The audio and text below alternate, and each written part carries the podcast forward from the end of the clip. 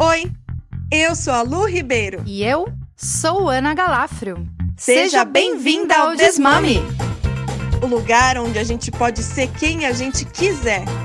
Porque afinal, existe vida apesar da maternidade e a gente pode provar. Chega mais! Muito bem-vindas, sejam bem-vindos, queridos ouvintes do podcast Desmome. Estamos aqui para o 16 episódio e após uma temporada inteira, a gente tem uma segunda temporada com cinco episódios já no ar, com convidados maravilhosos e maravilhosas. E hoje, eu e a Lu resolvemos conversar entre nós. Naquele momento que a gente abre a relação, recebe outras pessoas e sente uma saudade do cônjuge, né, querida? Eu estava com saudade de você. Hoje o papo é nosso. Eu sinto que a gente disse muita coisa, ouviu muita coisa, e eu queria te convidar a refletir sobre o não dito hoje. Olá a todas, olá a todos, todes, olá minha amiga Ana, minha maravilhosa. É isso. É, a gente está num espaço de reflexão, de voltar para dentro da nossa relação e das nossas origens hoje. E talvez a gente tenha que deixar aqui um alerta de um possível gatilho, é, conteúdo sensível. É, hoje a gente quer conversar sobre coisas não ditas. Eu acho que a gente está num ponto do podcast que cada vez mais a gente tem recebido devolutivas de vocês e a gente tem trocado muito no nosso grupo do Telegram, mas é, com todos vocês, todos vocês que procuram a gente para conversar. E cada, cada vez mais a gente tem essa identificação, né, Ana? É, com coisas que às vezes a gente fala, nossa, mas é tão óbvio. É óbvio, mas não é, não é dito. É óbvio, mas às vezes a gente só pensa na nossa cabeça e a gente não, não verbaliza. E quando a gente verbaliza ou alguém faz isso pela gente, é, parece que leva a gente para um outro um outro olhar, né? Até para a gente mesmo, quando a gente consegue verbalizar e, e, trocar aqui no podcast, as coisas mudam, né, de, de aspecto. É, é isso que você disse, que parece o óbvio, mas quando é dito, encaixa uma peça de um quebra-cabeças que estava sem formato definido. Eu me lembrei de rodas de pós-parto, quando eu frequentava presencialmente no Gama, e uma vez eu fui com uma amiga, e as pessoas iam se apresentando ali e falando, e ela foi uma das primeiras, porque era uma, enfim, era uma novidade, era uma pessoa nova e quis falar logo de início. E aquela apresentação foi simples. Ah, eu tenho um bebê de quatro meses e é aquela coisa, né? Às vezes dá trabalho, e mas estou me entendendo. A amamentação vai bem. É, meu marido super ajuda. A gente está tentando se reencontrar. E ficou assim na página 2. E ao longo das apresentações, as mulheres que já estavam mais habituadas a participar revelavam aspectos que a gente não fala em qualquer roda. Mas ali era um espaço protegido para acolher o que viesse. E à medida que as mulheres iam dizendo da profundidade do seu puerpério, da solidão, das violências silenciosas, do machismo enraizado numa fala do marido, numa fala da sogra, numa fala do chefe. Essa minha amiga foi derretendo a armadura e pediu a fala de novo para dizer: agora sim eu posso falar, porque já era tudo isso, mas eu queria me encaixar. A gente cresce buscando estar num silêncio, num sorriso que consente quando na verdade a gente queria botar fogo numa discussão e não acha espaço. Eu vejo que o Desmome está criando um espaço seguro também, para que a gente comece a falar cada vez mais, com mais segurança, de assuntos que a gente não fala em qualquer lugar. Sim, eu lembrei uma coisa que a Elisama fala, que a gente é muito ruim a gente querer se encaixar, de caber, né?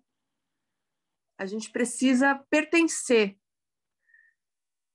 E quanto mais a gente abre, quanto mais a gente fala, mais sujeito a interpretações a gente fica.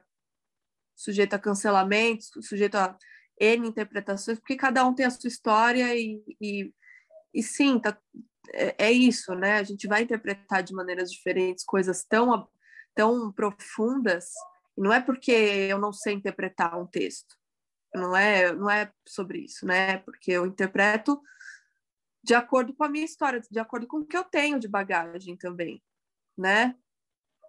E quando a gente traz essa abertura, vai vir de tudo. E eu acho que quando. E até para a gente, né? Quando a gente abre, uh, parece que a gente começa realmente a ver outras portinhas se abrindo. E isso pode ser bom, pode ser assustador também, né? E como é importante a gente poder estar aqui nesse momento para começar. Eu, eu acho que eu vou me colocar aqui no lugar de menos ousada. Eu acho que a gente vai começar a dizer o não dito. Porque eu acho que ele é muito abrangente e quanto mais a gente abre, mais a gente entende, né? Então é um começo. E o que, que é esse não dito, afinal de contas, que está todo mundo se mordendo, Ana Galafrio? O não dito, Lu, é a concretude das violências que as mulheres enfrentam no limite das suas casas. É a gente ver as Olimpíadas acontecendo e pela primeira vez uma equipe feminina de esporte de praia rejeita o uso de biquínis a gente está começando a falar sobre isso. E, no fundo, tem um choro no travesseiro quando uma mulher procura a gente em situação de violência.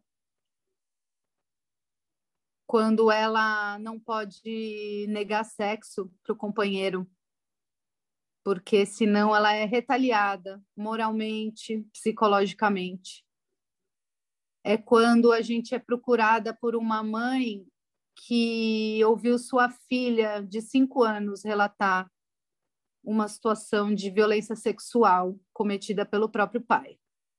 A gente não fala sobre isso em qualquer lugar, porque eu não quero despejar essa energia para cima de ninguém. Então, nesse mundo good vibes only, ele não abraça as nossas sombras. Eu não posso falar sobre isso. Ai, que chato. Eu vou acabar com o seu dia se eu contar o que eu estou vivendo dentro da minha casa. Se eu falar que eu não sou uma mulher que se vê empoderada diante do espelho e que sofre de bulimia, eu vou acabar com essa sua ilusão de que você está ajudando, empoderando mulheres a se gostar.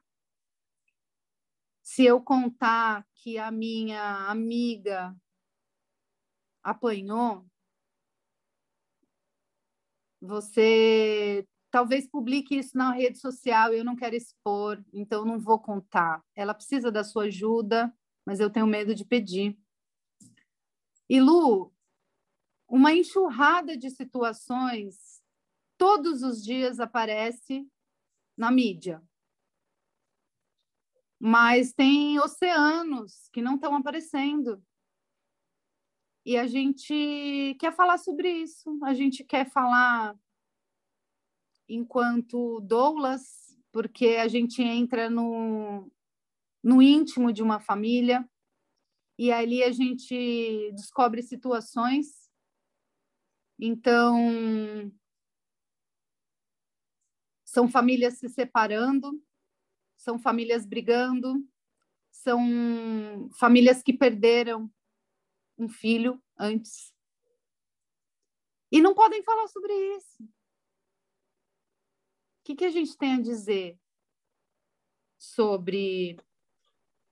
A gente já falou no episódio anterior do homem que eu me recuso a chamar ele de DJ, porque, enfim, trazer já um crachá para esse ogro já dá um biscoito. Ninguém fala a profissão da mulher. É a mulher que foi chutada. Agora, ele é um DJ. Quando a gente ouviu sobre isso e falou sobre isso no podcast anterior, já deixou um nó na garganta, né? Mas aí, minutos depois, já tem outro caso, já tem Joyce Hasselman acordando numa poça de sangue enquanto o marido médico, Daniel França, dormia no quarto ao lado. A gente não pode acusar ninguém de nada, mas a gente olha com olhos de quem vê, de quem vê há 11 anos. Uhum. Então, a pulga está na orelha. Em que momento a gente consegue dar voz a isso? E de que maneira a gente consegue dar voz a isso, dar voz à mulher que sofreu a violência de uma forma que ela não seja exposta e desacreditada, porque a exposição que a gente, que, que a mídia dá, que as pessoas dá, dão, é, eu não vou, eu vou colocar ali os dois pontos, né? Casos como a Elise Matsunaga, super uhum. expostos, é, casos de violência, como a, a esposa desse, desse cara aí, do, do Ives, é, e casos completamente anônimos de nós, da sociedade anônima. O que é pior, melhor ou menos pior, não existe. Porque se a gente vai pensar aí, é, é um, é, quando eu fico pensando nisso, eu fico um tanto quanto desesperada, porque não tem saída. Eu não vejo saída. Eu vejo é, que a gente precisa parar, conversar sobre isso e deixar incomodar. Esse aviso de gatilho que eu dei é válido, mas se a gente não deixar isso incomodar, chorar, gritar, se espernear, desesperar, a gente não vai sair do lugar. Se a gente não quiser ver o gatilho é, do que está acontecendo entre as nossas, entre a gente, como que a gente vai sair desse lugar? É, é, tá, tá, tá com a gente a bola, entendeu? É, se você tiver um caso super exposto da mídia, você vai sofrer as consequências. Se você não tiver o apoio da mídia, você vai sofrer as consequências também, porque seu caso vai ficar dois, três anos lá sem rodar e você com medo de morrer todos os dias. Vai continuar. Então, tem uma frase da Glória, eu não sei como fala o nome dela, Glória Steinem. A verdade te libertará, mas primeiro ela vai te enfurecer. E se a gente não se enfurecer, minha irmã, a gente não vai sair desse lugar, não. Eu sinto informar vocês. A gente entra nesse lugar de gatilho, e só que a gente precisa pensar que a gente tem umas às outras, cara. E que uma vai segurar o gatilho da outra e vai dar o colo que vai precisar, online, presencial, do jeito que der, da forma que der. Mas a gente precisa de uma levantando a outra o tempo todo. Uma hora vai ser eu que vou cair, uma hora vai ser você que vai cair, e a gente vai ter se fortalecido porque uma tá lá e outra tá cá. Outra... É, como se fosse cada uma dá um passo, né? Cada uma é uma perna. Uma dá uma perna, dá um pulso, a outra vai para trás. Então, a gente precisa se sentir assim, porque a gente tem, a gente já deu passos muito grandes, né, em torno da violência doméstica, em, em torno do feminicídio. A gente tem um nome para isso hoje, que é o feminicídio. A gente tem a violência doméstica com a delegacia da mulher, com o Ministério Público, com o CRAS, com tudo isso. A gente tem pessoas começando a olhar para isso, mas é isso, é um começo para uma coisa que é estrutural, para uma coisa que a gente ainda ouve mulheres, homens, pessoas falando: ah, mas essa aí gostava de apanhar? Porque, por que, que não falou nada antes? Ah, mas essa aí, vamos investigar o passado dela nebuloso, porque deve ter merda. E vai ter merda, porque todo, quem não faz merda? Quem é o lírio do campo que não faz uma porra de uma merda na vida? Uhum. Quem é que não falou nenhuma merda nenhum dia, não sei o quê? Então aí as pessoas vão lá atrás disso. É, e é tanta gente que a gente conhece, é tanta situação, situação que nós passamos e que está tudo tão interligado que sobreviver a isso e ser fortaleza nisso, ser mão, ser braço, ser alma para isso, é o nosso dever, é, é, o que a gente vai fazer de revolução, é o que a gente vai fazer para mudar essa merda, né? E só é possível se a gente estiver junta nesse espaço, debatendo, pondo para fora. Porque o que você falou é muito importante, Lu. É chocante, mas fugir não deixa mais zona de conforto. A gente já está em desconforto, vamos atender esse chamado interno de que a gente já não está na zona de conforto, já está cruel. Então, suportem as notícias de hoje, o debate de hoje, porque eu acho que a gente sai maiorzinha. E principalmente sai, você que está ouvindo a gente, sabendo que isso está sendo debatido, que tem pessoas falando de dores que você não ouve em qualquer lugar. Então, a gente ainda tem um círculo de confiança aqui, né, Lu? Não temos Sim. milhões de streamings, mas a gente chegou em 2100 essa semana. Então, realmente existe interesse e se a gente está falando para uma pessoa agora, é a pessoa que precisa ouvir. Uhum. O que eu tenho a dizer é que eu abro o jornal do bairro, Lu, do bairro não, da cidade, Tamoios News, que é feito por colegas daqui, e vejo a notícia de um homem que matou uma mulher de 40 anos a filha de 15 anos dela, a filha de 13 anos dela, e não matou a de 9 anos, porque ele não conseguiu, mas ela foi ferida, espancada. Após esfaquear essas três mulheres, mãe e duas filhas, e deixar uma ferida, ele conseguiu fugir e a polícia matou o cara. Segundo eu estou lendo aqui, ele fugiu para um terreno baldio e na perseguição policial ele ainda tinha uma faca. Golpeou a polícia e foi morto decorrente dessa intervenção policial. É feminicídio feminicídio, nesse caso, não só a mãe, que tem a minha idade, 40 anos, a filha de 15, a filha de 13, e ficou viva uma menina de 9 anos.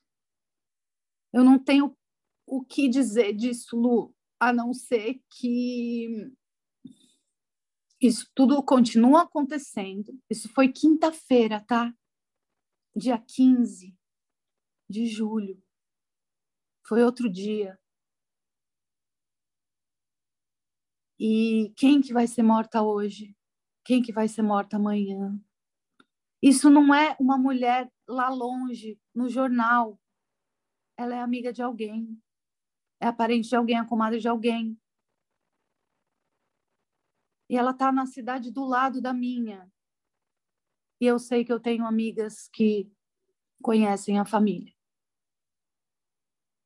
É um abalo tão grande, mas a gente já está num cenário, num cenário de morte, né, pela pandemia, um cenário, um cenário de morte pelo genocídio indígena, um cenário de morte da população preta que está nas ruas, que daí um caso tem a tendência de escorrer pelos dedos e a gente não chorar por essa pessoa. E ela merece ser falada. Morreu na mão do namorado, padrasto das crianças. Como é que pode, Lu? Uma coisa dessa? Não é para poder e se a gente não olhar para isso é, com o peso que ele merece ter, a gente vai perder a, a, a possibilidade de se indignar. E eu acho que não só vai perder, como a gente já está perdendo. Eu acho que a partir do momento que, que a gente, o Brasil elegeu o Bolsonaro presidente, isso ficou mais concreto, é porque normalizou um torturador, genocida, como um cara que pode dar voz ao país sem ter sido preso quando ele falou sobre o Ustra.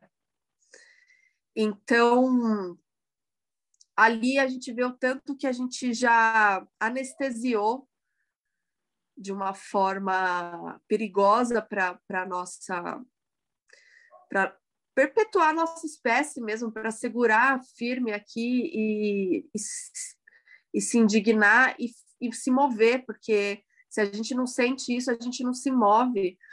É, eu já passei por situações de violência onde eu fiquei um tempo é, anestesiada, sem sentir, sem chorar, mas também sem dormir. E eu me lembro muito que algumas amigas, até é, amigas psicólogas, chegaram e falaram assim: tá tudo bem você se sentir anestesiada agora, mas eu vou te acordar daqui a pouco, tá? A gente tá junta. É medida de emergência do seu corpo, mas eu vou te acordar. Eu vou te ajudar a sair dessa anestesia. E o quanto dói mas o quanto é necessário a gente precisar sair dessa, dessa anestesia e a gente só sai quando a gente se depara com essas coisas um pouco mais perto da gente, um pouco mais palpável, né? E como e a gente perceber como que a gente lida com essas pessoas e com essa situação e com o que aconteceu. Porque para mim mais assustador que isso tudo é a gente ver dois pesos e duas medidas, por exemplo, no, no Borba Gato, na, no, no cara que, no, no, nos manifestantes que incendiaram a estátua do Borba Gato. Ver pessoas que, ah, não gosto, não curto depredação, meu cu, foda-se, não é sobre isso, não é sobre depredação, é sobre ah, mas é, eu passo lá e olho e falo, nossa, é, realmente esse cara foi um bosta. Cara, você imagina fazer uma estátua do seu agressor para você passar todos os dias lá na frente? Aquela pessoa que exterminou sua família inteira e você tem que lembrar: olha, realmente esse cara é, fez isso e é para ser lembrado numa, num monumento ali mesmo. Não, não. Chega! Eu achei ótimo, porque é um, é um recado sabe? É um recado e se é certo ou não, eu não quero saber. Não é, não, não é nesse lugar que a gente precisa entrar, né? Mas então, enquanto, enquanto manifestação política, enquanto performance, enquanto assim o retrato daquele homem em chamas. É nojento. É, não, e é em chamas. É, é simbólico. É, simbólico. Meu Deus, quando eu olhei aquilo, a, acho que foi a mídia ninja, não sei quem foi que estava ao vivo lá e que e mostrou numa live.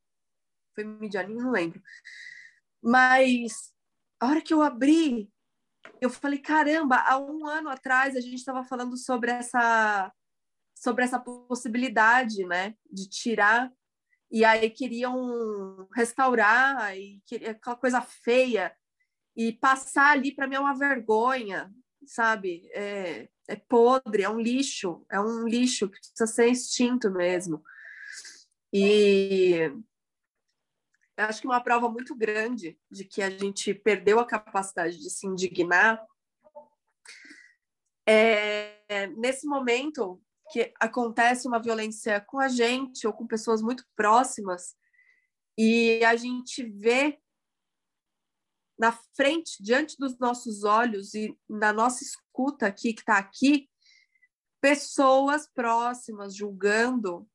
E não porque elas são machistas, não é, não, não é, é, é uma defesa torta que a pessoa, que as pessoas têm de defender assim, não estou pronta para isso, não quero lidar com isso, então acabam de certa forma colocando a vítima num lugar de, de culpa totalmente torta. E quando a gente se toca disso, isso é muito sério. É, a gente tem amigas, a gente tem a gente mesma, a gente tem pessoas muito próximas que foram prejudicadas por abrir a boca e dizer sobre a violência sofrida. Eu Sempre. fui uma dessas, mas eu não Sempre. sou a única perto uh, no nosso entorno. Eu fiquei meses, talvez anos, é, prejudicada num olhar de, de pena ou de Cara, Vitimização. Mina... É, e, e, assim, essa mina entrou num lugar ali muito louco para poder se curar, que agora ela está indo direto para balada e não sei o quê. E, e, e pegar fragmentos da minha vida, ou pegar fragmentos das vidas das mulheres todas, para colocar ali em questão. Olha só, tá vendo? Ela não sabe lidar com essa situação. Mas Querido ouvinte, querida ouvinte, onde você estava quando essa pessoa próxima a você não estava conseguindo lidar com a situação? Porque sozinha ninguém lida mesmo, tá bom? Então, eu acho que é, eu estou nesse momento dizendo tudo isso para convidar a gente a não entrar nesse lugar de ai meu Deus, não consigo ouvir sobre isso, é gatilho. Não. Quando é que você foi essa pessoa escrota? Porque você foi. Eu já fui, a Ana provavelmente já foi. Todo mundo já foi essa pessoa escrota em algum momento da vida. Em algum momento onde a gente culpava a mulher lá, porque a mulher que gosta de apanhar, porque a gente. É uma estrutura. Não, você olhar para isso te torna muito mais sensível e com mais dor, sim, com certeza. Mas essa dor ela precisa existir, ela precisa estar aqui com a gente. Sim, é esse convite a vulnerabilidade, é, porque se a gente perder a sensibilidade de olhar para essas situações e se indignar e protestar, se posicionar, falar sobre ela, a gente perdeu uma qualidade humana fundamental, que é a empatia. E aí Isso. pode parar, pode cancelar, porque esse é um passo para uma doença social. Então, para mim, ler essas histórias, saber que elas estão acontecendo, me faz querer falar sobre isso hoje.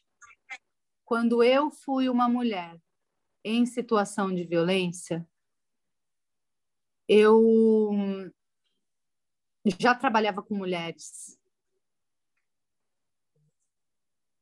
E a resposta base quando eu pedi ajuda, na minha confusão, era: mas você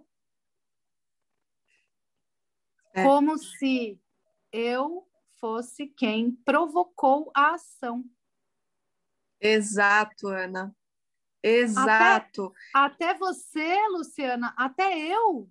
Sim, porque somos mulheres e na estrutura disso existe silenciamento, domesticação e relações conturbadas e em algum momento a linha é cruzada em menor ou menor grau, não importa, mas se ela foi cruzada e você percebe, fale sobre isso. Algumas pessoas vão dizer: ah, mas você, ah, mas você está viajando, ah, mas não pode ser, ah, mas tem algo errado. Tem, tem algo muito errado. E mais errado é não falar sobre isso. Ô Lu, a gente que trabalha com mulheres e escuta relatos de transformação, de empoderamento, né, de tomar para si as rédeas da vida, da autonomia, isso tira uma venda dos nossos olhos, mas não torna a gente menos suscetível a passar por isso. Então, você, mulher que escuta a gente, homem que escuta a gente, pode até projetar uma ideia, ah, mas ela é super empoderada, não deve sofrer com nada. Ah, mas você sofrendo com relação, mas você sofrendo com uma violência sexual, no mínimo você provocou. É... Não, gente. Vamos olhar em volta, mas vamos olhar para dentro.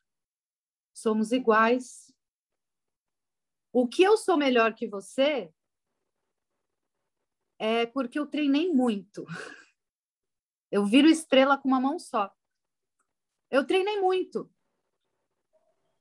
É, também treinei por muito tempo me silenciar, me adequar, me ajustar, agradar o outro, aceitar quando passa da conta no ato sexual, aceitar quando passa da conta. Num assédio, num, nem é flerte isso, é um assédio. Eu treinei muito. Aí um dia eu parei comecei a treinar um outro lado. Comecei a treinar o meu basta, comecei a treinar a minha voz, comecei a treinar a sintonia com outras mulheres. Isso é treino mesmo, é vivência. E nunca é tarde é. para começar, né? Sim, até porque a gente a gente não é um 2D, né? A gente é multifacético e eu acho que a pessoa, a gente tem um poder de imaginação ali de uma mulher empoderada ou de uma mulher que já sofreu violência doméstica ou de uma mãe solo, ou, ou, ou, que não, é e ou, e tá tudo junto, as coisas acontecem tudo juntos. Então, assim, às vezes eu, eu me deparo com os dois extremos, assim, ah, eu queria sua ajuda, ah, eu falo, por que você não pediu minha ajuda? Ah, porque, meu, você tá aí, mãe solo, tal, sofrida, né? Não tem tempo. Quem disse que eu não tenho? Você perguntou para mim se eu não tenho tempo? É, com que base né, você imaginou que eu, só eu é, vinde a mim ao meu reino, né? Que eu não posso entregar nada para ninguém, porque eu não tenho tempo, porque eu sou sobrecarregada. Isso é um fato, é um dado. Tá todo mundo tá, tá posto ali que tá todo mundo desse jeito. Isso não me impede, aliás, me fortalece muito mais poder ser essa pessoa que, que ajuda. Ao passo que às vezes, é, existem pessoas que, eu, que acham que eu endureci de tal forma que eu posso ser o poço de, de, de demandas, né? De, de tudo. Então, ah, não, você é forte, você passou por isso, ah, você é forte porque você é mãe solo e não sei o quê.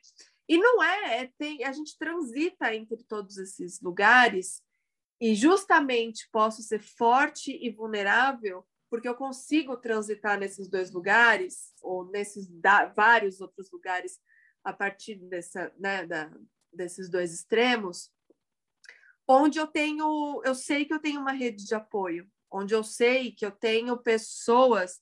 Eu acho que o que difer me diferencia disso tudo não é, ah, eu sou feminista e tal, mas porque realmente é o que você falou. As pessoas te colocam no lugar de você provocou.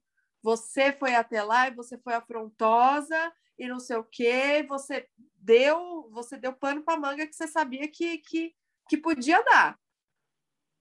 E não, né? A gente simplesmente o que a gente pode ter nesse diferencial é que a gente consegue falar e consegue escutar a outra parte. Eu acho que é, antes de qualquer desses eventos da gente se encontrar na maternidade, no feminismo e tudo mais, era muito mais difícil e muito e, e me passava muito mais tranquilidade não dizer para uma amiga que ela está sofrendo uma violência, porque talvez eu nem soubesse que ela está sofrendo uma violência, ou que ela está sendo traída, ou qualquer coisa assim que, que fira a, a pessoa dela, ou briga de marido mulher não se mete a colher. É, e a mesma coisa acontecia comigo. Eu, quando eu me separei, foi um choque para muita gente, mas não foi só o símbolo do ai, o casamento foi lindo, a festa de casamento foi linda, vocês tinham uma música feita é, com, é, que foram, foi composta para vocês, é, foi tudo muito lindo. Era porque o difícil estava escondido comigo, entendeu? Tava ali a Exatamente. A gente começa a farejar esse não dito. É. Por que será? Né? Então, é perfeita essa fala. Porque o que a gente mostra é, não revela o todo. A gente precisa de muita confiança, por isso que eu acho que esse episódio está vindo agora, onde a gente já tem uma certa confiança com quem escuta também, para a gente poder validar o que essa pessoa se pergunta lá dentro e não tem coragem, para a gente poder contar um pouco mais trechos das histórias que a gente viveu e acompanhou.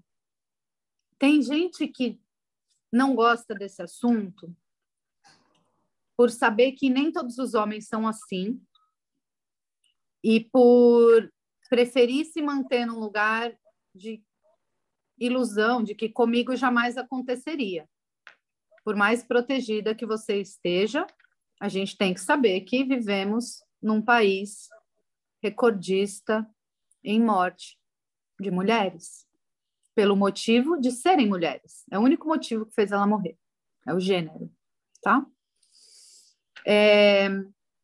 Eu não sou contra os homens, eu tenho até amigos que são, eu sou até apaixonada por um. É... a gente não é contra os homens. A gente acredita e se depara nesse caminho de doula. É maravilhoso se deparar com homens dispostos, disponíveis, que é. se aproximam e que profundamente procuram a raiz do patriarcado dentro das suas atitudes e falas e trejeitos e decisões para poder se transformar e arrancar isso pela raiz e construir famílias diferentes, com valores diferentes. Isso não faz de mim uma mulher inocente e não faz de mim uma mulher que não quer ver. Então, sim, eu vou falar sobre este homem de Caraguatatuba que assassinou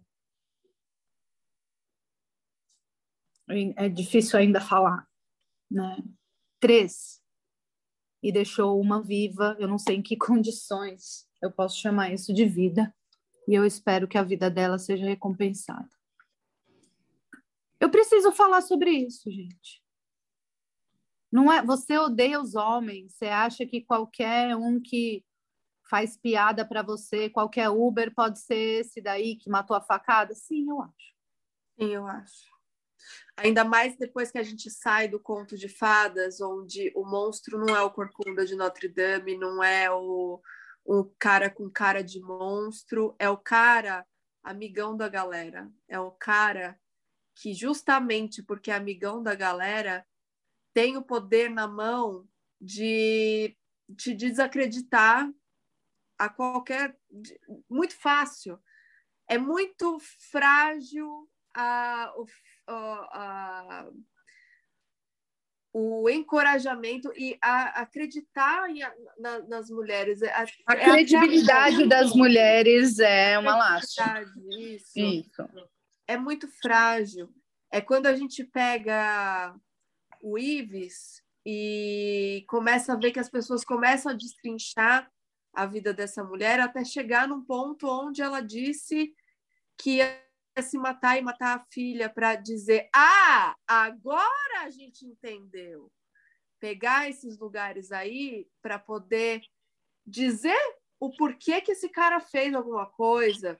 E sempre vai ter isso, só que quando a gente é mais forte, forte fortalecida nesse aspecto e não cai nessa fragilidade de descredibilizar uma mulher, as coisas caem por terra um pouco mais fácil, né? Eu, eu entendo que a gente tem aí todos esses lugares é, da justiça, né, que a gente pode recorrer e tudo mais, só que a gente sabe que isso sozinho não se faz, não, não, não muda nada, porque existe ainda muita coisa falha, apesar de ser um sistema mundialmente conhecido, que é a Lei Maria da Penha, ainda tem muita falha. Eu sei porque eu, eu, estou ali, eu vivi isso, eu tenho um processo ali, eu conheci uma delegacia da mulher, eu conheci o Ministério Público, eu conheci o CRAS, eu conheci o apoio que eles dão, mas eu também conheci os lugares de falha disso uhum. tudo. Entende? Então, ele por si só não vai fazer. Então, a gente não pode jogar uma mulher na delegacia da mulher e falar: te vira, agora eles vão te ajudar aí. Não, é, Olha vai só. ter trabalho sim, querida. Você vai ter trabalho sim, querido. Você vai ter que estar tá com essa mulher a partir do momento que você a conhece, que você a apoia. Perde Até o fim. tempo da sua vida, vai perder trampo, vai perder dia de trabalho, vai perder sono, mas você vai estar tá lá. E nem me vem me falar que isso é, é que isso é gatilho para vocês, não. Vamos junta, porque uma vai segurar a outra ali naquele momento, entendeu? Sim, eu entendo que tem pessoas que realmente não dão conta do gatilho, Lu. E aí é serenidade para você encaminhar. Você, mulher, tem que ter pelo menos o telefone de uma advogada, uma psicóloga e uma médica ou enfermeira que te atenda quando você precisar e para mandar para suas amigas. Exato. A gente precisa ter isso. Você precisa claro. ter o telefone de uma advogada, de uma psicóloga, de uma médica para pessoas em situação de vulnerabilidade. Se você não dá conta de encaminhar, passe para alguém. Olha só, Lu, quando você fala do trabalho que dá, né, de é, denunciar, ir atrás, se cuidar, eu estou vendo nessa matéria sobre o assassinato, o feminicídio em Caraguatatuba, e aqui eles expõem o nome e o sobrenome da mulher que foi morta, o nome uhum. das. Não tem o nome das filhas, mas tem as idades, e não fala o nome dele. Claro. Olha só como é subliminar. A vítima é exposta, não se sabe o nome dele, tem uma foto dela, lindíssima. E aí tem uma fala do prefeito dizendo: olha, agora a gente tem como continuar, porque eles têm um, um serviço de acolhimento, né? É importante que você, mulher, denuncie caso haja agressões, caso você esteja sendo coagida. Criamos um programa de acolhimento a mulheres vitimizadas, tá errado, é vítimas. Uhum. Em Caraguatatuba temos uma estrutura para receber, mas é importante que você, que está nos acompanhando agora, que você fale, que você não tenha medo.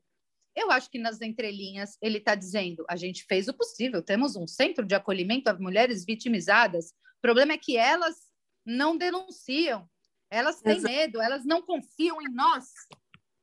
Exato, exato. Elas não querem sair do conforto do lar para poder denunciar o agressor. E quando eu falo isso, Ana, da gente é, parar de falar que é gatilho e tudo mais, eu estou falando de nós que estamos fortalecidas o suficiente. É óbvio que eu não estou falando quando a gente está em vulnerabilidade, porque a gente, inclusive, está precisando de ajuda, né? Quando a gente está nesse, nesse lugar sensível de não poder.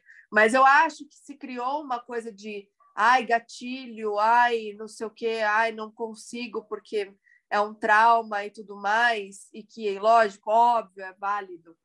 Também tem os meus, também sei dos meus, mas quando a gente está falando de, de pessoas que estão nessas condições fortalecidas, e a gente sabe quando a gente está, inclusive porque a gente vira um imã disso, é, de pedidos de ajuda, e também estou falando é, tanto quanto para as mulheres, mas eu estou falando para esses homens, porque eu, eu fico muito triste de pensar que a gente tem tantos amigos incríveis, homens, e que, ao mesmo tempo que me dão tanta esperança, ainda não chegaram no ponto de confrontar um homem violento. É, eu não tive nenhum amigo homem que confrontou ali. Quer dizer, tive um. Eu tive, eu tive. É, tive um. Tive é, um, um homem e tive muitas mulheres que, inclusive, confrontaram. E não é confrontar, não estou falando de chegar lá e intimidar, não é isso. Mas estar na situação ativamente. É, alguns outros chegaram até a página 2. Até onde eles não perdiam, como a gente falou no, no, no episódio da Ana, até onde eles não perdiam alguma coisa do privilégio deles. Uhum. E amo eles mas fico triste por uhum. já ter sinalizado, inclusive, que assim eu, eu precisava que vocês fossem um pouco mais ali, mas vocês não foram.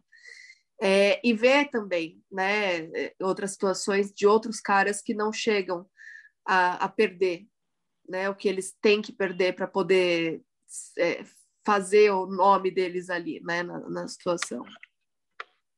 Boa, Lu. Que bom você trazer um relato dessa solidão. E é, não é demérito nenhum precisar uhum. De suporte na hora que a gente cai.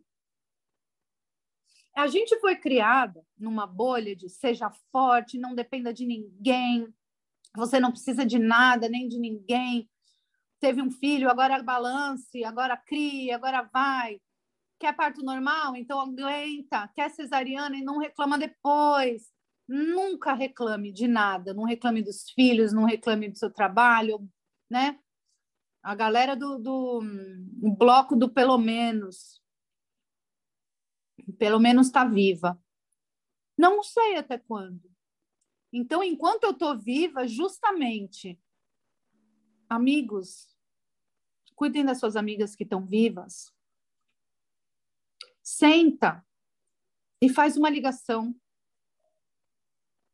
Cria um código para uma situação extrema. Põe uma palavra-chave, abacaxi. Se algum dia ela te escrever abacaxi, liga imediatamente, fala que você tem uma urgência e vai passar lá porque você tem que tirar a pessoa dali. Se ela falar abacaxi, faça uma videochamada com motivo esdrúxulo e resgata essa pessoa. Pede localização. A gente precisa criar alguns códigos, que é cada vez que eu entro aqui no Uber, por exemplo, é mandar a localização em. Como chama isso? Em hora atual. Tempo real. Em tempo real, é. Que não existe, mas ok. Em tempo via satélite é. E cada vez que eu faço isso, eu falo, gente, mas por quê? Sim, eu tô certa, eu não sou louca, eu não tô exagerando. Vamos lá, vamos normalizar nossa defesa, né? Tem a, a filha de uma amiga minha daqui, tem 13 anos, e ela já está bem incomodada com o olhar de assédio dos homens quando ela passa na rua. A gente mora na praia, a gente usa a roupa que a gente quiser. E uma menina de 13 anos já está desconfortável, porque ela está vendo esse olhar e as falas. E ela falou: mãe, eu posso ter um spray de pimenta na minha bolsa? Cara, a gente precisa falar sobre isso. É. Porque, ao mesmo tempo que a gente está tentando educar novos homens, educar uma nova sociedade, educar novas mulheres, a gente também precisa, enquanto homens e mulheres, se proteger da violência estrutural. Exato, exato, porque assim, eu, eu acho que a gente para exatamente aí, Ana, que é onde não vem o, o, o que precisa ser dito. É, meu Deus, que triste saber que a minha filha quer andar com spray de pimenta e acabou a história. Não, que triste, mas é a realidade. Vamos lá, o que, que a gente vai fazer com isso? Vamos dar esse próximo passo? O que, que a gente vai. Onde que a gente vai partir a partir desse, desse incômodo? O que, que a gente vai falar sobre isso? Né? Porque, lógico, a gente avançou. É, na nossa época, nem a, a gente não chegava nesse, nesse estágio. Não. Mas eu acho que quando a gente fala, é muito triste quando a gente tem que pensar em se defender e mandar a localização e não sei o que, não sei o que lá. E a solução? A solução é fazer, cara, não é porque. E eu acho que assim, a gente tem que parar de romantizar também que isso um dia vai acabar. Eu acho que a gente tem que entender que a gente tem que ter defesas e entender o suficiente disso tudo e falar o suficiente sobre isso para saber como a gente vai lidar, porque é que nem um gremlin, o negócio ele vai modificando e vai crescendo. País que elegeu Jair Messias, Jair Messias eleito, para mim não quer dizer que vai acabar, está institucionalizando a misoginia, a homofobia, o racismo, o preconceito religioso. É. Então não é, não está perto de acabar não. Mas é, você falando da nossa época, acho que o máximo que eu ouvia era não dá, não fala nada com estranhos. Acabou. Não, não senta de perna aberta. Agora elas já sabem e elas estão pensando em estratégias. Aí o que fazer com isso? Vamos conversar no grupo de mães da sala, porque né, são pais e mães. Vamos conversar sobre, sobre isso com as outras? Vamos promover um encontro? Vamos levar isso para a escola? Vamos levar isso para os espaços públicos. Exato. Não dá mais. Esse é o basta que a gente está aprendendo a fazer, que a Ana Bá maravilhosamente colocou no episódio passado. Momento de dizer basta. E isso a gente só consegue estando uma ao lado da outra nesse pelotão de, de choque. Fortalecida. E fortalecida não quer dizer que a gente vai estar tá pegando em armas fazendo um paredão com cara de Lara Croft, não é isso? Não, exato. A gente vai estar tá ali é assim. chorando, assim. sangrando, a gente vai estar tá ali assim, né? Real. Mas a gente vai parar de se achar louca, exagerada. Isso é o fortalecida. A gente vai saber que tem uma amiga para poder contar e que vai dizer, tô com você. Isso é fortalecida. É. E a gente quer homens nesse pelotão também. Estamos aguardando os currículos, senhores, por favor. A gente está aguardando os. É, é, que nem aquela. É, aquela aqueles patrocinados que aparecem no Instagram. Procura-se, tal pessoa. Procura-se homens que queiram sair do seu privilégio e fazer o que tem que ter, ser feito, né? É, queria muito encontrar vocês. Sei que vocês existem, sei que vocês estão dispostos é, porque a gente está aqui, a gente quer somar, a gente quer que vocês somem nessa, nessa força, é, entendendo que isso não vai acabar, mas que isso pode ser é, combatido, né? É, não, Precisa não de acolhimento. É, precisa dá... ser, acolher a mulher, precisa combater em seguida, precisa proteger. E isso é uma tarefa humana, não é uma tarefa só das mulheres, porque vocês são mulheres, vocês se entendam aí. Exatamente. E também, né, não entrar nessa positividade tóxica do caralho, que é ah, não, vamos, vamos fazer uma corrente. Não, não, não, entendeu? Pode fazer a corrente que você quiser, pode fazer o oponopono, pode fazer tudo que, que alivia a sua alma, rezar, ir para igreja, enfim, aonde você quiser ir, seu terreiro. Mas não esquece que existem esquece. mulheres morrendo todo dia. Exatamente. Exatamente, minha amiga. Eu acho que assim a gente pode ir para os quadros.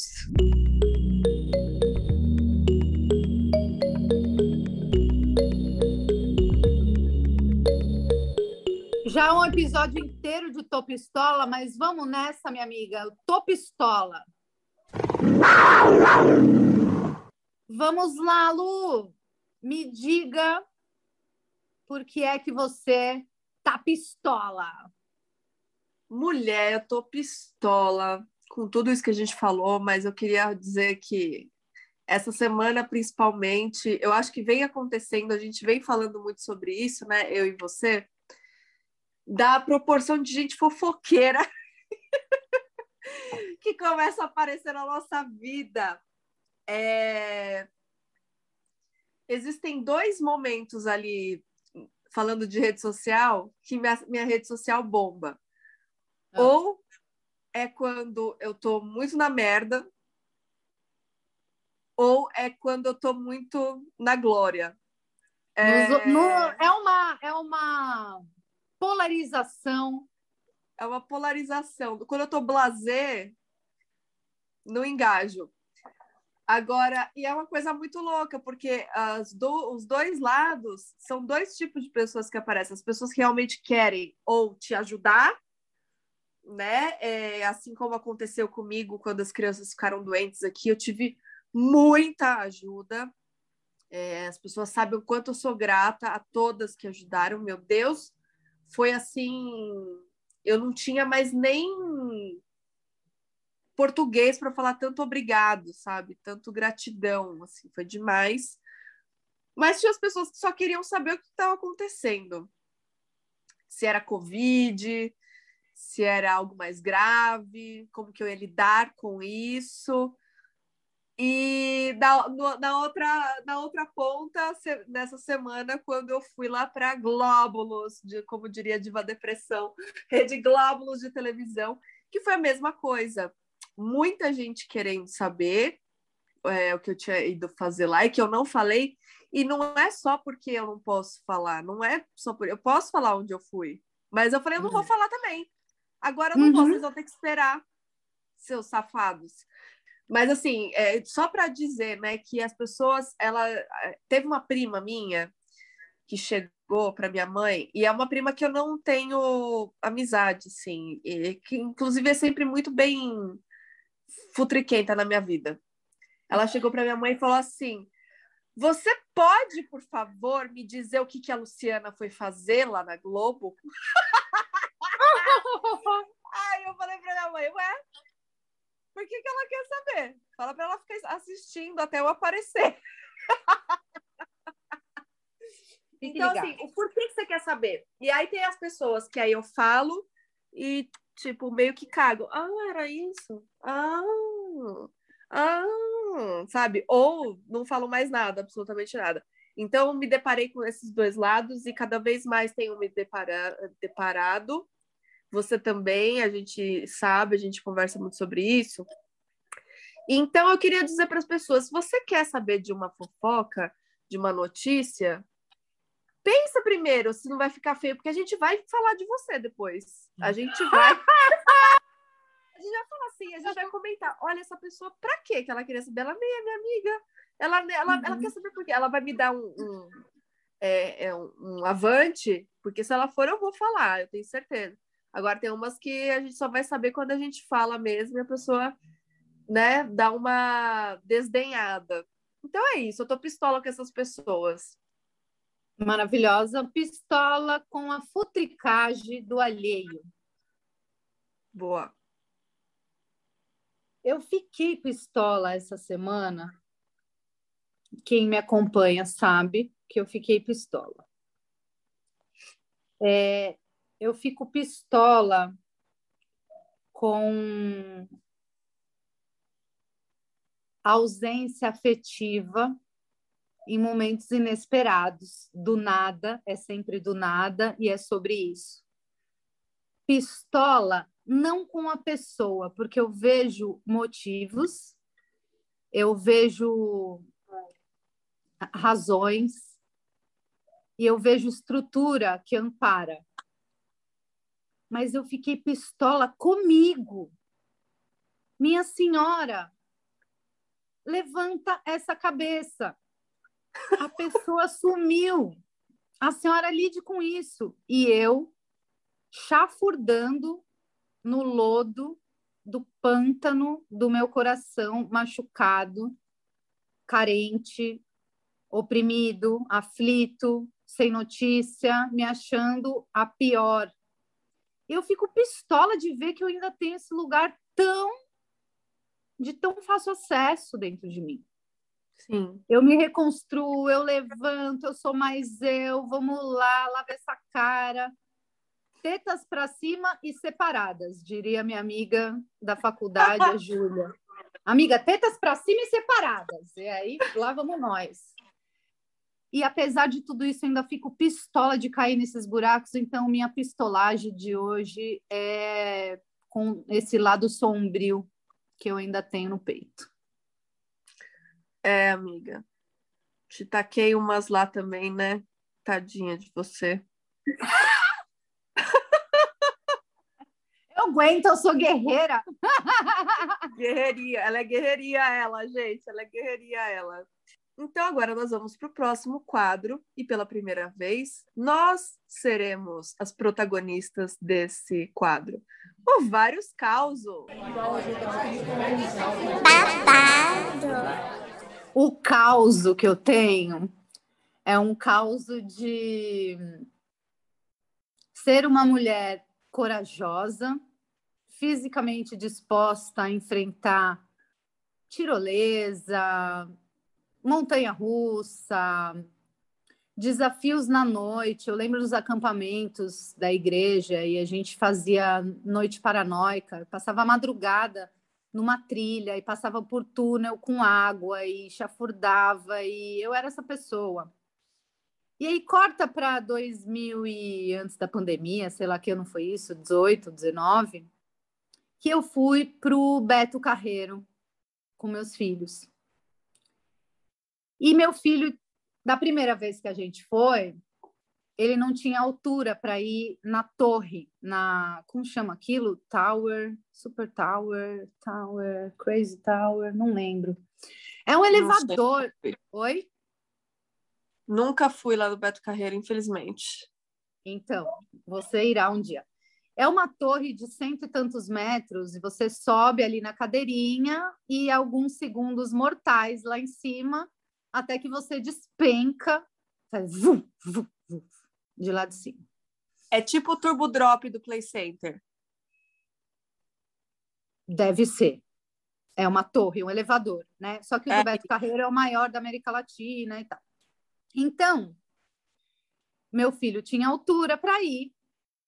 Então ele falou: "Mãe, você vai comigo". E eu fui ao lado do meu filho. E Niki que o cara passou a, tem a primeira trava que vem nos ombros e tem uma segunda trava que vem só para frente com é uma barra de ferro para o carrinho não sair voando, mas a que protege você vem no ombro assim apertadinho. E o Matias tinha nove anos e ele passou os dois braços por dentro da trava do ombro e fez assim: "Ó oh, mãe, se eu quiser eu saio".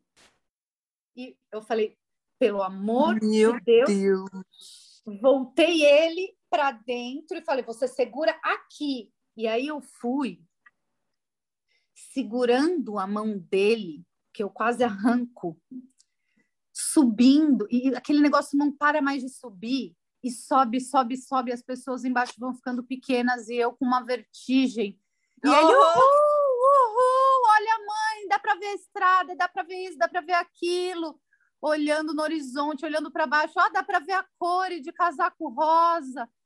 E eu segurando na mão dele, assim, já pensando. Na hora que aquela, o negócio para lá em cima, é o pânico, porque você não sabe se vai ser seis ou dez segundos. e eu pensava, eu estou segurando a mão do meu filho, mas eu não dou conta a 80 quilômetros por hora, a hora que despencar filho, por favor, fica dentro da barra, fica dentro da barra. Ele, mãe, eu tô dentro da barra. Amiga, despencou. E eu cheguei ao solo que meu coração estava na epiglote, querendo sair pela boca. E eu olhava, eu só conseguia pensar que ele está vivo e que eu não sou a culpada por um ato imbecil. Como é que eu fui com o meu filho num brinquedo do Beto Carreiro? Eu pensava nos jornais, eu pensava na, na, assim, que, que, que vai ser de mim, sabe? Então, o meu caos é de um momento de medo, pânico e absoluto descontrole da vida, porque eu sei que existem famílias que perderam alguém num brinquedo de Beto Carreiro, de Hopi Hari, inclusive, e tal. E, pois é, esse é meu ah, caos. É muito louco pensar nisso, né? Porque a gente vai num negócio desse para sentir uma adrenalina é, é, muito papo de velho, né? Mas assim, eu sempre gostei. Eu parei de gostar. É, só que depois que você tem filho, eu, depois que eu tive as crianças, não fui mais, acabou o Play Center, nunca fui no Hop Harry, nunca fui no Beto Carreiro, nem na Disney. Mas eu fico pensando assim, por que, que a gente quer arriscar fazer uma roleta russa se a gente pode ser uma estatística, entendeu? Sim. Tanto que eu sonho eu sonho sempre que eu tô num, numa montanha russa e eu tenho que ficar meio balangando aqui porque abriu, sabe? É muito louco. Ai, então, mas assim, eu tenho uma vertigem pavorosa também. Eu vou, eu não sei por que, que eu ia, né? Agora não vou mais, né? Exatamente. Qual o propósito dessa adrenalina toda, Brasil? E Qual eu sou é essa pessoa agora. E assim, eles querem, e vamos de novo. Aí na segunda vez eu não fui, fiquei pior ainda lá embaixo, pensando se esse menino passa no meio do. E não via passar. Foi uma coisa assim, que ele só me mostrou, deslocando o ombro, ele conseguiria. Mas assim, é desesperador, e aquilo é pela altura. Só que apesar é. dele ter altura, ele é magro. E eu, gente, olha, não queiram saber. Eu passei mal, passei mal, passei é. mal. Nossa, eu vomitaria lá de cima certamente por essa situação. Ah, na no Que História é essa Porchat, uma menina contou uma história dessa, você viu? Ela contou que ela que abriu um negócio, quem ah, ia do sim, lado sim. Você viu quem ia do lado dela era o irmão dela. O irmão dela desistiu, o pai dela foi, e a sorte foi que o pai dela foi, porque ele segurou ela, que ficou pendurada segundos lá. Olha que loucura, né? Então assim, parou não quero mais essas coisas para mim, vou procurar adrenalina em outro lugar, entendeu? Vou fazer uma live, vou fazer um show, vou fazer um Rock in Rio, mas ou no nosso caso, só vou até a padaria, né? Ter uma só adrenalina. Vou até a padaria. Fortes emoções, fortes emoções. Isso aí já tá demais para mim. vou na pracinha. Nossa, radical. Radical. Eu quero saber, Lu, você tem vários causos para nós hoje? Eu tenho uma, e é uma história que vai ornar com o nosso, com o nosso episódio. Porque foi a primeira vez que eu bati num, num homem é, por assédio. É, essa história, eu acho que assim, ela começa lá quando eu tinha nove anos, da primeira vez que eu ouvi um elogio, um assédio de um caminhoneiro. Eu tinha nove anos, a idade da minha filha. E depois, quando eu tinha dez, que eu fui encoxada por um, um funcionário do mapping. Que eu tava com um vestido que eu tava me achando linda, um vestidão, assim, que me deixava bonita. É, e eu fui encoxada por esse cara, ele, ele passou o pau dele na minha bunda. Eu já tô passando pegou, mal. É, pegou na minha bunda e pediu desculpa logo em seguida. Eu fiquei com vertigem e não contei para ninguém. Eu acho que começa nessa história, né? Porque quando a gente fala que a gente bateu num cara que assediou a gente, ah, mas você também não tá, não está na razão é, eu saí de mim, na verdade. Foi um, uma situação que eu conto rindo hoje, e que na hora eu ri também, mas que eu falei uma coisa muito importante que eu vou falar depois dessa da, de, eu, de eu contar essa história. Eu estava no carnaval em 2008 lá em São Luís do Paraitinga, que é um lugar que eu fui por três, quatro anos seguidos. Aqui do lado, uma hora daqui. É, Tauba, a gente passava no trecho Taubatuba uhum. para ir. E eu tava, eu tava namorando, eu tava, a gente tava com uma galera de umas 15, 20 pessoas, e a gente tava numa grande roda na concentração de um bloco. Lá em São Luís Paretinga são blocos, né, de carnaval, o carnaval inteiro. Então tem os horários, tal. Então os que a gente quer, a gente fica lá na concentração. Só na concentração, bebendo, eu com roupa de carnaval, ou seja, quase sem roupa, assim como qualquer outra pessoa lá, né? É, não estava diferente de ninguém. E aí, é, cheio aqui, né? A gente com um, uma roda aqui, cheio atrás da gente, eu senti uma, uma, um fonfon na minha bunda. Aí eu olhei para o meu namorado na época, não era ele, porque ele estava longe de mim. Olhei para os lados e falei, ué. Olhei mais um pouquinho para esse lado direito aqui. E um cara com uma cara de paisagem olhando para frente duro. Eu falei, é ele. Aí eu catei uma essas espumas de carnaval, sabe? Da mão de um amigo meu. Sem pensar, eu taquei na cara desse menino para ver a reação que ele ia ter. Ele ficou, continuou com cara de paisagem, com um olho gigante desse tamanho. Eu falei, foi você, né, seu filho da puta? E comecei a socar a Ana de um jeito que eu não sei o que aconteceu. Mas eu pegava as minhas duas mãos abertas, espalmadas, e eu fazia assim na orelha dele. Um telefone. Hã? Chama telefone essa manobra. Jura? Uhum. É, é, isso. Quem não tá vendo é bater com as duas mãos em formato de concha, assim, na, nas duas orelhas ao mesmo tempo. Eu pegava a cabeça dele e eu dava joelhada eu pegava ele assim, ó, abria um clarão e todo mundo que estava comigo não fez nada, não fez absolutamente nada. Os amigos dele não fizeram nada. Eu só parei quando esse cara caiu no chão e os amigos dele pegaram ele e levaram por baixo da multidão. Porque eu não sei o que eu ia fazer, amiga. E ali, quando eu acabei, todo mundo ficou. Aí veio, né? Namorado, veio amigo, veio todos os caras. O que, que aconteceu? O que, que ele fez? Não sei o. Porque eu ficava falando, você me assediou! E que não sei o quê. Pô, eles estavam ouvindo o que estava acontecendo. Mas o que, que aconteceu? Ah, ele passou a mão na minha bunda. Aí ele, os valentões, né? Depois que o cara já tinha ido embora. Cadê o cara? Eu falei, eu já acabei com esse cara. Vocês não precisam fazer mais nada. Maravilha. E uma coisa que eu falei nessa adrenalina toda é, foi que eu falei assim: eu vinguei todas as mulheres desse carnaval e eu é, descontei todos os assédios da minha vida nesse cara. E foi real. Assim, é, eu não sei o que aconteceu, eu, eu conto isso, eu faço questão de contar, não porque eu seja uma pessoa violenta, porque nunca mais eu fiz isso. Mas... Mas você falou, foi a primeira vez, eu já falei, tem várias. Não, foi a primeira e a única vez. Eu já, já dei um tapão num cara num, numa balada, que, assim, ele só parou porque eu dei um tapão na cara dele, mas, assim, disso, desse, dessa forma, deu de sair de mim, foi a primeira vez que eu agredi uma pessoa, assim, a primeira e a última, né? Que eu agredi uma pessoa porque eu saí de mim. E eu acho que é isso. É... Eu estou contando essa história justamente porque eu acho que é, existe um limite até onde a gente consegue ser sã.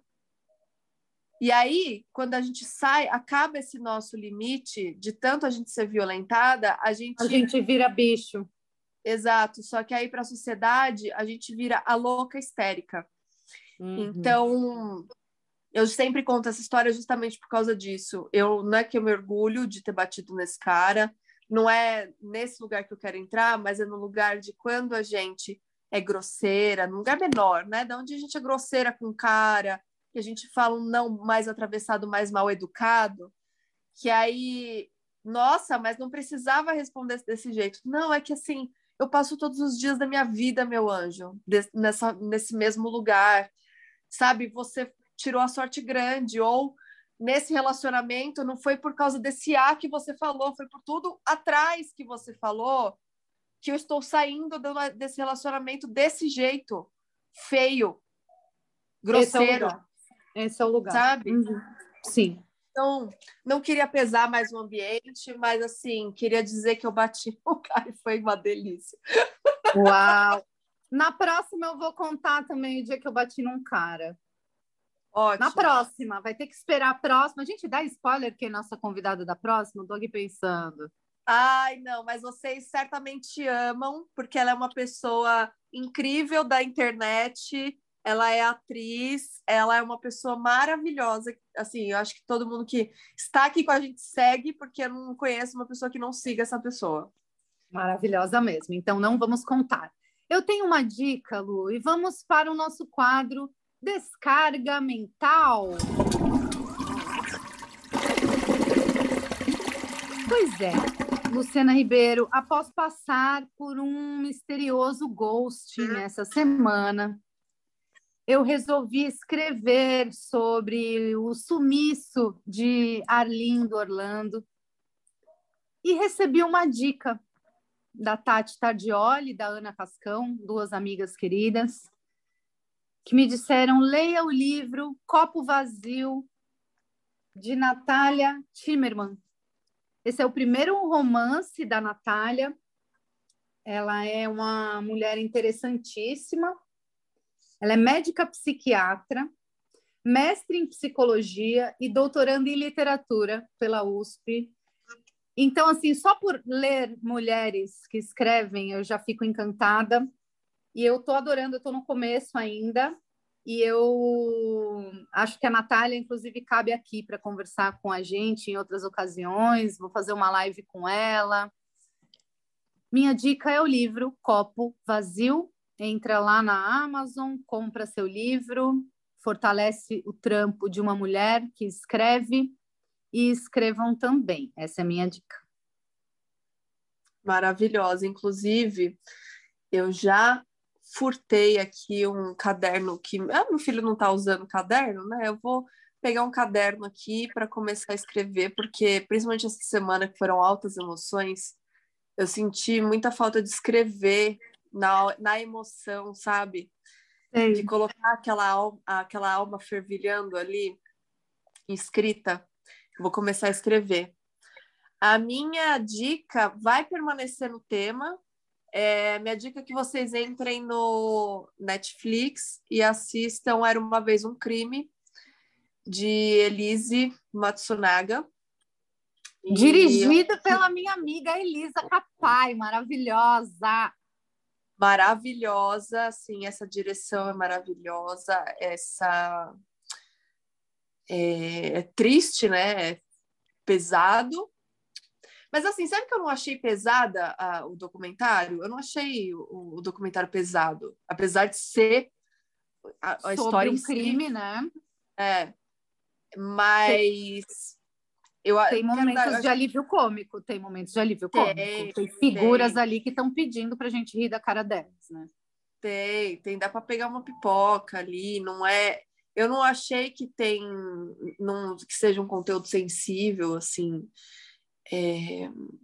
Eu acho que é um documentário muito bem elaborado, muito bem dirigido, inclusive, pela sua amiga Elisa. É, porque realmente é, é um, é, a gente consegue se afastar da história e ao mesmo tempo a gente olha ali e fala tá, tô com você, tô te acompanhando, tô acompanhando seu raciocínio, amiga, tô, tô aqui com você, entendeu? então vamos aí, vamos aí. Eu achei muito bem estruturado e é uma coisa que dá para ver numa tacada só. Eu assisti numa sentada ali, como com a minha pipoquinha e com a minha água com gás e foi ótimo. Uhum. E, então eu, eu indico para todas as pessoas assistirem. Eu acho que é um crime muito é, muito emblemático, né, da, da, da, nossa época, né? É, e eu acho que vale a pena assistir como ficou estruturado. Muito boa dica. Amigas e amigos, conheçam nossa campanha no Apoia-se. A gente tem uma campanha recorrente de arrecadação financeira. Se você pode colaborar a partir de 10 reais mensais, 20 ou mais, estejam com a gente. Isso fortalece nosso trabalho. A gente está quase chegando na meta de termos microfones melhores. A gente quer pagar o Zoom para termos uma sala maior para poder fazer as gravações aqui, para poder receber vocês. Leiam a nossa campanha, participem, fortaleçam nosso trabalho e sigam nas nossas redes sociais, arroba, underline, desmome. A gente está muito feliz com um número crescente de seguidores, já temos ali uma comunidade orgânica e interessada nesses temas. Continuem com a gente, porque a gente está só começando, não vamos nos calar. Não nos calaremos, amiga. Um beijo para todos vocês e nos vemos na terça que vem. Beijo! Abraço também.